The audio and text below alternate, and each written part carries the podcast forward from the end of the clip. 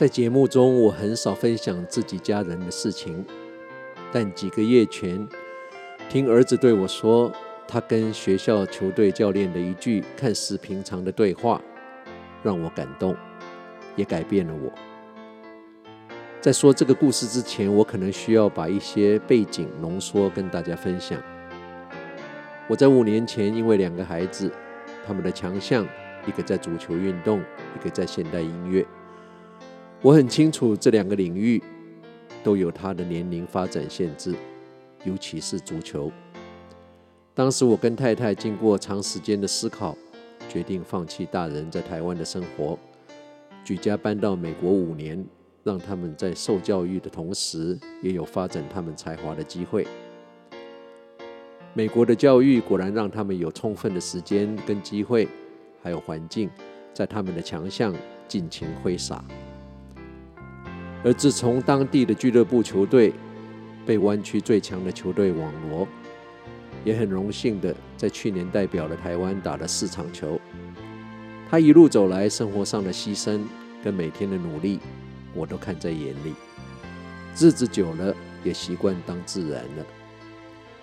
虽然这一切听起来都很顺利，但了解足球生态的人都知道，一个台湾的足球员在国外会遭受到的歧视、不公平的待遇，不是一般人可以理解的。在国外的足球界，很少遇到没有私心的教练，打到这么高层级的球队。亚洲球员已经算极少数，他的俱乐部球队只有他一个亚裔的球员，所以被牺牲的往往都是少数民族。但是在经历这种不关足球技巧屡次的挫折之后，我曾告诫儿子，在海外发展被歧视是一定的，你跟别人一样好，或者是比别人好一点，这都不够，你不会有机会的。只有你比别人强三四倍，教练不得不用你，你才会有机会表现出头。因为一般平庸的教练只想求胜，所以儿子更加努力。我也常想，林书豪在 NBA 奋斗刚开始受到的屈辱，可想而知。美国的高中足球联赛比赛强度跟层级高的俱乐部联赛落差很大。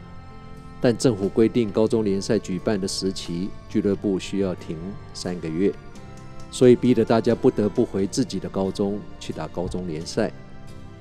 去年高中联赛，他的球队教练虽然口口声声对着全队球员说，儿子的技巧是远超过所有的人，他也是最努力的球员，要大家效法他，但还是刻意让他打得很少。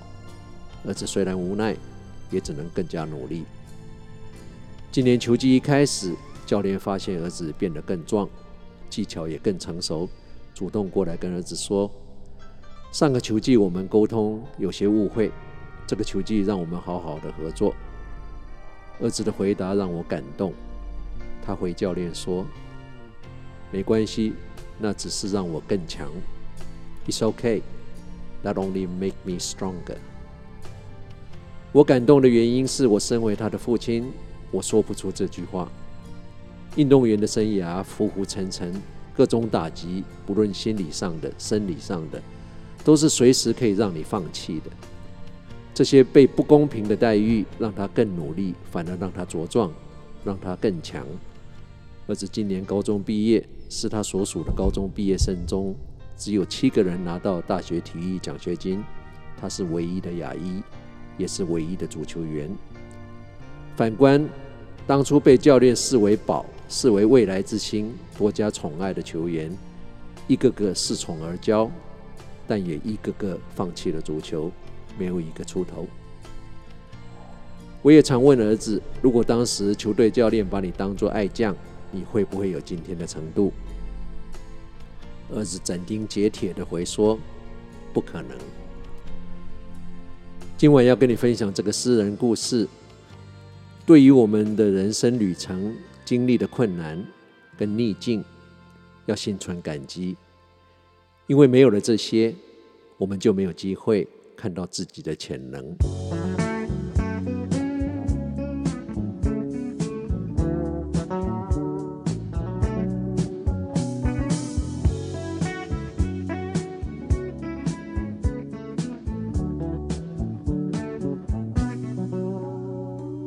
Just song.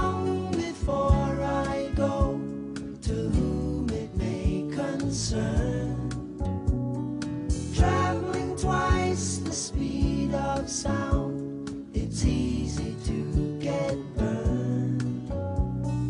When the shows were over, we had to get back home. And when we opened up the door, I had to be alone. She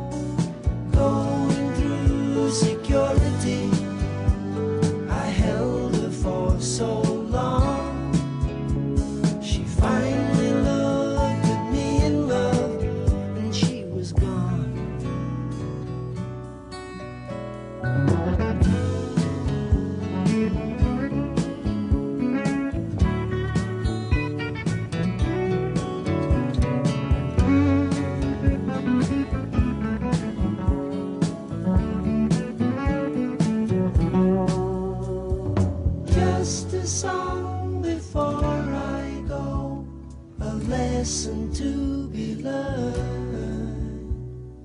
Traveling twice the speed of sound, it's easy to get burned.